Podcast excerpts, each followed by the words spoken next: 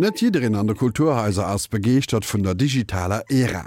Viele refuséieren die nei Techniken, Munscher misstrauende soziale Medien generell, a wollen se Schagurnet am Theater der Oper oder der klassischer Musik hunn. Kultur 10 an hier Protagoniste gin solid gefordert. An den naie Konservatismus huet sich positioniert, wobei Kerfro ass wie Halle Meeret mam Kulturpublik vun der Zukunft. Der Bern von zur Mühle weist am lächen Deel vun der Serie Kulturneu denken die digitale Heldenreise, d'Argumente vun de Skeptiker agener vun enger digitaler Beabflussung vun der Kultur. Der Brexit, die negative Abstimmung in England über einen Verbleib in der EU, hat schlagartig einen generell neuralgischen Punkt unserer Gesellschaften freigelegt. Gegen den Willen der jungen Generation haben sich die Älteren durchgesetzt. Die Zukunft der jungen Generation wurde ignorant von den Alten in Großbritannien überrollt, missachtet und zerstört. Der Motor der Jugend, das Neue, wurde mit der Macht der älteren Generation zum Stillstand gebracht. Der Brexit ist die Diktatur der Alten und etablierten über die Jugend. Im Medienbereich ist Ähnliches zu beobachten. Die öffentlich-rechtlichen Fernsehsysteme in Europa sind nicht mehr imstande, die Jugend, die Digital Natives, die Millennials zu faszinieren. Das Wort vom Generationsabriss macht die Runde. Denn das Internet, die YouTube-Videos sind die Erlebniswelt der Jungen und zugeschaut wird über Laptops, Tablets und das omnipräsente Smartphone, nicht über das Fernsehgerät. Im Bereich der Kultur findet ein ähnlicher Generationskampf statt, jung gegen alt, Dramaturgiegewohnheiten der älteren Erwachsenen gegen Nutzungsgewohnheiten der Jungen. Operninterpretationen und Theater, wie es grau gewordene Regisseure wollen, die meist noch das Timbre der Studentenrevolten des vorigen Jahrhunderts mittransportieren, oder junge Kulturprotagonisten, für die die Öffnung des Publikums und die Lebenswelt des Internets kein Fremdwort ist. Wenn in knapp einer Woche in Bayreuth die Wagner-Festspiele beginnen und die Fans dieser Gigantopern auf den grünen Hügel in Bayreuth schauen, dann kann man die Kulturrevolution von alt gegen jung bestens beobachten. Denn die junge Alleinherrin aus dem Wagner-Clan, die 38-jährige Katharina Wagner, hat in einem zähen Kampf die erzkonservativen Festspiele ihres Urgroßvaters Schritt für Schritt geöffnet.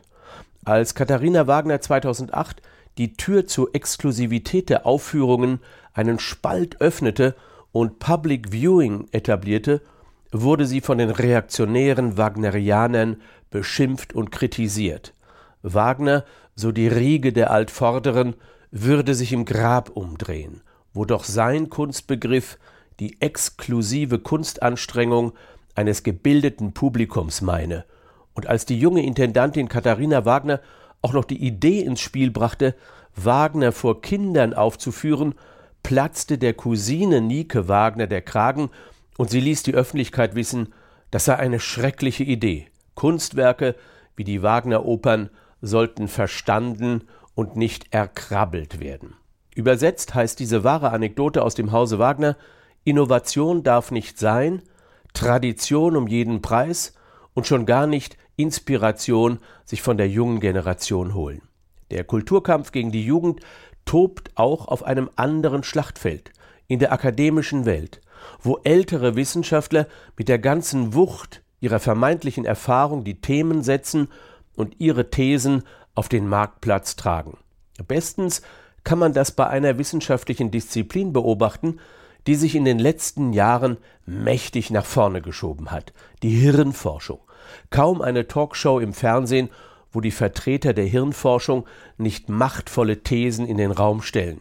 Das Bildungssystem wird von Hirnforschern zerlegt und in Grund und Boden kritisiert. Kinder würden von Lehrplänen und Lehrern terrorisiert und ganz besonders haben es manche Hirnforscher auf das Internet abgesehen. Das so das Fazit von Manfred Spitzer, Bestsellerautor und publikumswirksamer Kämpfer gegen das Internet, führe zur digitalen Demenz.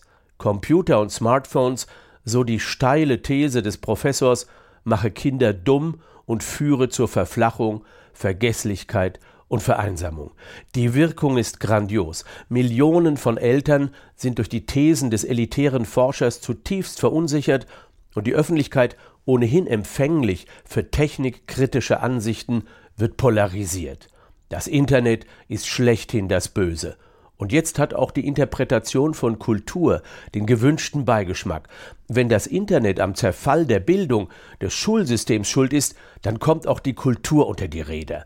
Zweifel an den Thesen der Hirnforschung ist ausdrücklich nicht angebracht, zu komplex, zu hoch das Ansehen dieses Wissenschaftszweigs. Der schließlich suggeriert, direkt unseren inneren Maschinenraum, unsere Seele, unser Wesen durchleuchten zu können. Mit dieser akademischen Großthese im Rücken ziehen nun ganze Bataillone von Kulturkritikern, Intendanten und andere Kapitäne der Kultur los, um Abwehrschlachten gegen das Internet zu führen.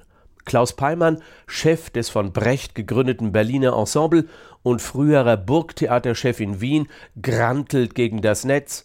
Ich habe zwar ein Smartphone, so wird der 74-Jährige zitiert, aber damit telefoniere ich. Nicht mehr. Arroganz pur, Verweigerung für das Neue ohne Einsicht und Ablehnung der Moderne, die immer mit Technik verbunden ist. So wie im Theater die zornigen alten Männer der versunkenen Ära des vorigen Jahrhunderts dickköpfig gegen die Lebenswirklichkeit der Digital Natives anrennen, hat auch die Welt der klassischen Musik seit Jahrzehnten ein Generationenproblem. Arroganz und Elitedenken ist angesagt. Der Dirigent Lothar Zagrosek kritisierte Open-Air-Klassikkonzerte als billige Eventkultur und versperrt und tabuisiert damit den leichten und spontanen Zugang zur klassischen Musik. Im Sendegebiet des Norddeutschen Rundfunks und auch des Bayerischen Rundfunks tobte jahrelang der Kulturkampf ob es überhaupt dem öffentlich-rechtlichen Rundfunk erlaubt sei, statt ganzer Konzerte Sonaten und Opern nur Stücke daraus zu senden. Wieder versucht die alte Generation, wie in der Brexit-Abstimmung, sich die Flughoheit über wichtige Kulturfragen zu sichern. Kein Dialog mit der jüngeren Generation, kein Verständnis für die neuen Nutzungsgewohnheiten von Kultur und Medien, kein Verständnis für die durchschlagende Veränderungswirkung des Internets. Bohrt man in diesem kulturellen und digitalen Generationenkonflikt tiefer wird man in der Welt der Theorien fündig, konkret bei dem Philosophen und Soziologen und Musiktheoretiker Theodor W. Adorno, der sich in der Tradition von Hegel, Marx und Freud sah. In seiner Schrift über Hörtypologien werden die Laien, die sogenannten Unterhaltungszuhörer, in die unterste Hierarchie hineindefiniert, die sich mit Musik nur ablenken wollen und nur der Gebildete, der Kenntnisse der Musiktheorie hat, kann sich Experte nennen. Diese extrem elitäre, ja sogar reaktionäre Adorno-Typologie befeuert bis zum heutigen Tag die Debatte über Musik. Dumme und überholte Unterscheidungen wie U- und E-Musik, also Unterhaltungsmusik und ernste Musik, haben die Weihe der Adorno-Arroganz und die jetzige Rezeptionsrevolution durch das Internet wird erst gar nicht im Elfenbeinturm der Musiktheoretiker durchdacht. Der Graben zwischen störrischen, aber noch auf den Fahrersitzen mancher Kultureinrichtungen sich festhaltenden Alten und den jungen Millennials im Kulturbetrieb ist noch nicht entschieden. In den Museen scheint es besser zu funktionieren, denn die meisten Museen präsentieren sich in den sozialen Medien. Sie haben verstanden, dass durch die Vermittlung der Smartphones die Millennial-Jugend sich alle Realitäten erarbeitet und auch der Museumsraum sich dieser digitalen Interpretation öffnen muss. Aber die Radikalität einer ganz neuen Museumswirklichkeit wird kaum noch gewagt, denn die bedeutet, dass alles, was die Museen in ihren Depots haben, ins Netz gestellt werden muss und nicht nur Marketing im Netz stattfindet. Und auch die Strukturen sind meist überholt. Das Kuratieren tritt in den Vordergrund, die digitale Erlebnisfürsorge und ohne die stärkere Betonung der Informatik in den Hierarchien der Museen wird es auch nicht zu wirklichen Neuerungen kommen. Der Konservatismus in der Kultur ist also in erster Linie ein Generationenkonflikt. Digital Natives gegen Lebenserfahrung und strukturelle Macht. Die bisherigen akademischen und künstlerischen Eliten der Kultureinrichtungen müssen rasch den digital gebildeten Künstlern, Kuratoren, Intendanten und Orchestermanagern Platz machen. Denn nur so kann die Gefahr gebannt werden, dass Oper, Theater, Konzertmuseum und Ballett die neue Generation der Digital Natives nicht mehr erreicht. Soweit der Bern von zur Mühlen mam Lächten Deel aus der Serie Kulturneudenken die digitale Heldenreise.